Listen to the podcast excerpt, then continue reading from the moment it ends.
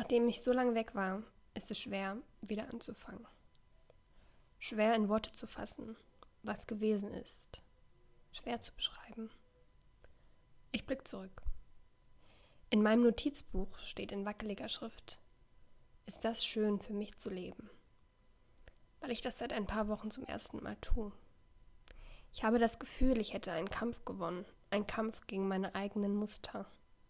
Habe sie hinter mir gelassen, sträube mich gegen sie. Hätte nicht gedacht, dass ich noch mal so viel Lust auf Leben haben könnte, aber die habe ich.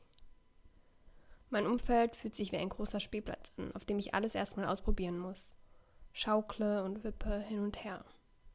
Doch bin stark. Ich kann das. Bin froh, nicht aufgegeben zu haben. Bin froh, wieder hier zu sein. Text von Nora.